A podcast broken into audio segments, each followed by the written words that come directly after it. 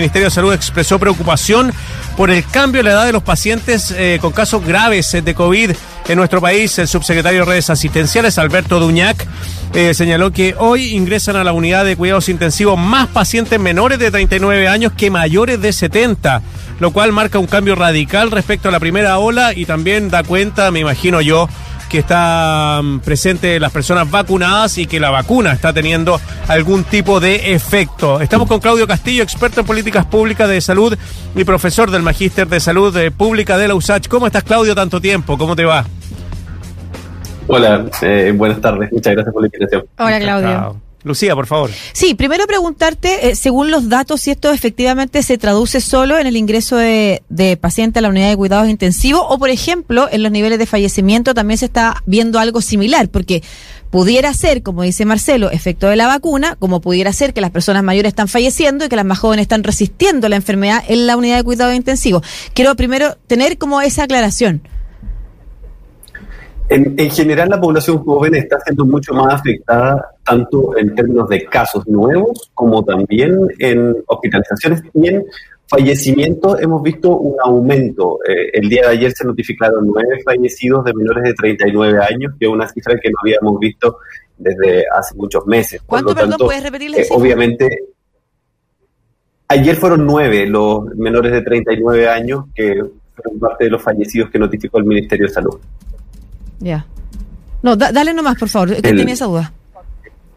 Sí, no, no, entonces, primero hay que tener en consideración que si uno mira el grupo del total de contagiados en el país, mm. en el caso de las mujeres está concentrado entre los 25 y los 29 años, y los hombres entre los 30 y los 34 años. En las hospitalizaciones sigue siendo mayor la cantidad de hospitalizados mayores de 40 años. Sin embargo, desde el 30 de marzo vemos que el grupo de menores de 39 años son los que más aumentan diariamente los ingresos a UCI. Entonces tiene una velocidad de ingreso mucho más rápida. ¿Cuál es el impacto de esto? Es que es una población que eh, puede resistir mayores esfuerzos terapéuticos por mayor tiempo. Eso significa que genera una presión a la red asistencial, porque no es que ingresan y salen rápidamente, sino que ingresan y la estada se extiende por una cantidad importante de días. Oye, perdón Claudio, eh, ¿por qué crees que está afectando tanto a los menores de 39 años? ¿Fue porque ya la primera ola afectó a las personas eh, mayores y con la inoculación ha ido bajando el rango de edad? Porque, bueno, el año pasado nos enterábamos y el mismo ex ministro Mañalich decía que finalmente los adultos mayores eran los que se morían por COVID y ahora está sucediendo algo contrario, por lo menos ingresando a la UCI personas que son mucho más jóvenes. Bueno, hay una parte importante que tiene que ver con la comunicación de riesgo, ¿no? Se instaló que esta era una enfermedad de personas mayores, que afectaba a personas mayores y que se morían, digamos, este grupo de edad. Eh, no obstante, eso ha ido variando en el tiempo.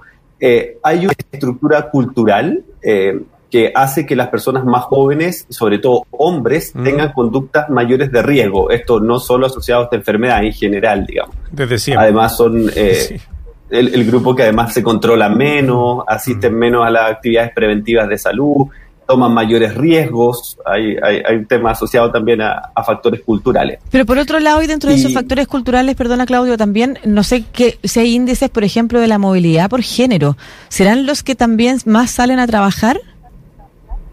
Bueno, está, está asociado a que hay menor percepción de riesgo. Esto yo creo que hay que ponerlo en contexto, ¿no? Llevamos más de un año de pandemia, entonces los seres humanos somos racionales. Entonces se, hace un análisis respecto de costo-beneficio en términos de los beneficios y los riesgos, ¿no? Entonces las personas dicen, ok, la probabilidad que me contagie, que me agrave, que fallezca, soy hombre joven, es menor, entonces tomo mayores riesgos, eh, voy al trabajo igual, eh, además en el, en el ámbito laboral no es un grupo al cual se le esté permitiendo el teletrabajo, ¿no? Hay otros grupos que han sido priorizados para el teletrabajo. Entonces yo creo que las condiciones tampoco están dadas. No es que las personas asumen riesgos también por su cuenta, sino que necesitan salir a trabajar. Mm. Estamos conversando con eh, Claudio Castillo, experto en políticas públicas eh, de salud y profesor del Magíster en Salud Pública de la USACH. Hablemos eh, sobre el tema de la ocupación de camas, Claudio, porque estaba leyendo en, que la Universidad de Chile, el JJ Aguirre, abrió su quinta UCI para atender a personas con COVID. O sea, y conversamos con Francisca Crispi ayer o anteayer sobre el tema de la saturación ya de los sistemas, que el, el sistema ya está saturado porque las camas con que funcionan ya están todas ocupadas y se ha ido tener y han tenido que ir creciendo en esa situación. ¿Cómo ves eh, esto a futuro? ¿Va a seguir esta demanda de cama UCI o con la vacunación podría ir bajando ya que estamos entrando en, eh, la zona de los 50 años? lamentablemente lo que hemos visto es que a medida que aumentan los casos, 10, 12 días después, aumentan las hospitalizaciones en una proporción bastante similar. Hoy tuvimos el récord de casos de toda la crisis pandémica, ¿no? 9.171 casos nuevos. Si alrededor del 10% necesita hospitalización en las próximas dos semanas, imaginen la presión que esto va a significar, que es poco menos de mil camas nuevas. Y además el 0,5% requeriría UCI, por lo tanto, además eh, son alrededor de 50 nuevos ingresos. Eh, nuestro sistema integrado está técnicamente saturado en tiempos normales se decía que sobre el 90% de ocupación ya había una sobreocupación del sistema. Imagínense hoy día que estamos sobre un 96%, pero una capacidad extendida tres veces, más. O sea, es una situación muy crítica porque los equipos de salud además están muy cansados. Y en las unidades UCI, un equipo cansado, eso es muy complejo porque tienen que estar muy conectado con los casos, eh, muy pendiente de, cada detalle. Lo, bueno, varios médicos intensivistas han señalado que lo traicionera que puede ser esta enfermedad, ¿no? Entonces, eh, equipos cansados también es un factor a considerar. No es ilimitado el recurso cama crítica, por lo tanto, creo que parte del error de comunicación que pone el gobierno es decir que siempre va a haber cama, porque en rigor, mientras más camas se aumentan, también puede disminuir la calidad de estas. Sí, Claudio, estaba pensando en, en cuánto ha disminuido la vacunación en esta semana. Marcelo, tú también posteaste una foto ah, del, del, Polideportivo Ñuñoa que habitualmente estaba con filas y hoy no tiene a nadie. Em, y se está vacunando a personas de 50 años, de 52 y 51 años, 50 años también, y los rezagados. Jueves y viernes era para rezagados entre 50 y 59 años, pero en general, no solamente en la zona donde Marcelo pudo sacar la foto, en general la vacunación ha disminuido mucho, dada las características de la población que hoy está eh, ocupando las camas UCI, ¿no es cierto? Eh, ¿Habría ¿Sería conveniente quizás cambiar, alterar el calendario y concentrarse quizás en esa población más joven?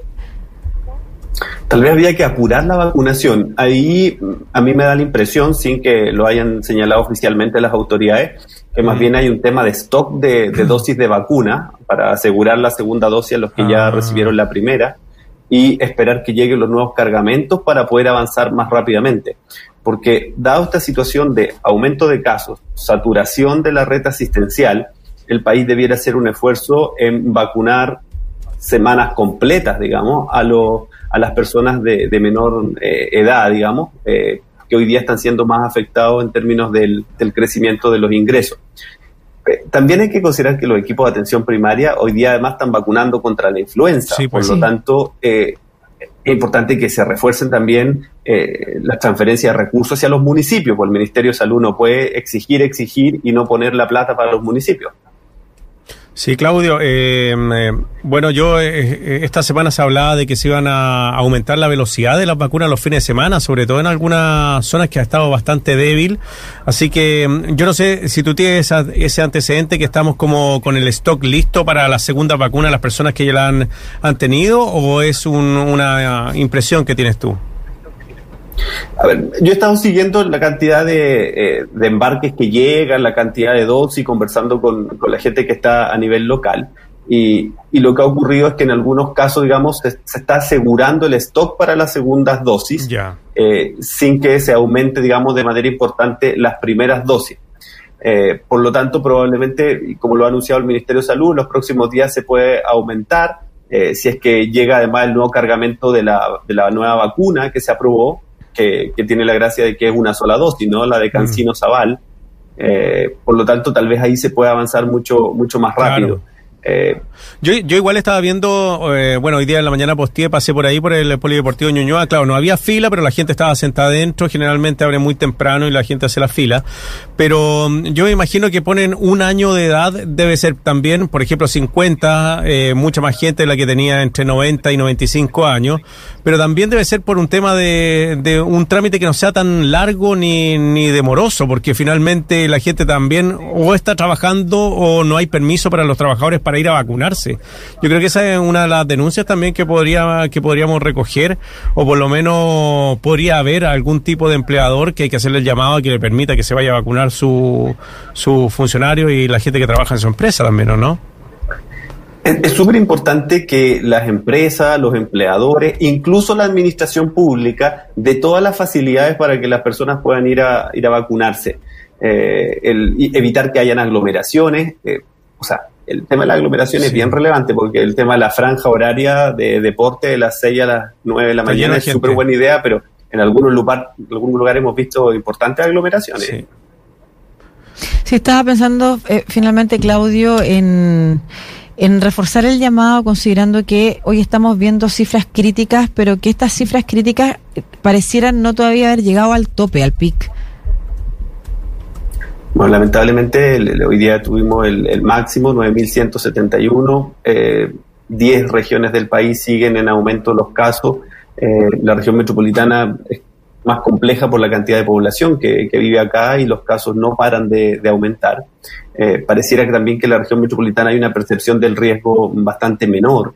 Eh, por la movilidad que, se ve en las calles, por las conductas o el cambio de comportamiento de las personas, eh, por lo tanto, hay un esfuerzo todavía que hacer. Y ahí el llamado es que los empleadores puedan concentrar eh, los trabajos presenciales exclusivamente en aquello que sea estrictamente esencial. Tenemos que la próxima, la próxima semana al menos reducir al máximo, eh, perdón, al mínimo, que lo estoy diciendo al revés, al mínimo la movilidad para que podamos disminuir los casos y podamos empezar a ver el efecto. Estamos comprando tiempo para ver el resultado de la vacunación ahí los empleadores tienen, tienen que cumplir un rol importante para poder facilitar eh, que no que las personas no se tengan que movilizar. Y tengo que decirlo porque ayer salió un reportaje en la tercera y yo estaba hace varios días empujando este confinamiento estricto no puede ser a costa del bienestar de niños, niñas, adolescentes y sus cuidadores. Eh, la franja de la mañana no es suficiente para los niños más pequeños, es un horario que además es poco pertinente pero no podemos tenerlos encerrados. Los niños y las niñas van a recordar la vida entera esta experiencia. Por lo tanto, tenemos que tratar de que sea el momento menos complejo posible para su bienestar futuro. Sí, de todas maneras. hemos estado conversando de eso. Estuvimos la semana pasada eh, con Felipe Lecalenier, eh, antes con Alberto Larraín, hablando de la salud mental y en particular de la salud mental de nuestros niños, niñas y adolescentes. Y efectivamente cómo es importante levantar una segunda franja durante la tarde en la que las personas puedan salir a dar una vuelta, a jugar sin necesidad de exponerse, sin necesidad de agruparse, sin necesidad de tomar columpios, aunque, o sea, todas esas cosas, pero que al menos puedan salir a darse una vuelta en bicicleta, caminando como sea, pero es que es súper importante para nuestros niños, niñas y adolescentes adolescentes que, como tú bien señalas, además, van a quedar marcados por esta experiencia. Eh, ha sido súper crítico lo que ellos están viviendo. Yo siento que a nosotros como adultos nos cuesta eh, lo que deben estar viviendo los niños, niñas y adolescentes, que además tienen la incapacidad, además, de, de tener espacios donde quejarse, donde presionar, donde, donde empujar eh, es súper, súper grave. Así que muchas gracias, Claudio, por ese, por ese último llamado y lo vamos a estar tratando de relevar, de hecho, durante, durante las próximas semanas también. Permiso para los niños. Sí. Claudio Castillo, experto en políticas públicas de salud, profesor del Magíster de Salud Pública de USACH. Muchas gracias siempre por esta conversación que nos pones al día y, y nos alertas de cómo tenemos que seguir tomando esta pandemia. Un abrazo. Hasta luego, Claudio. Un abrazo a ambos. Muchas gracias. Chao.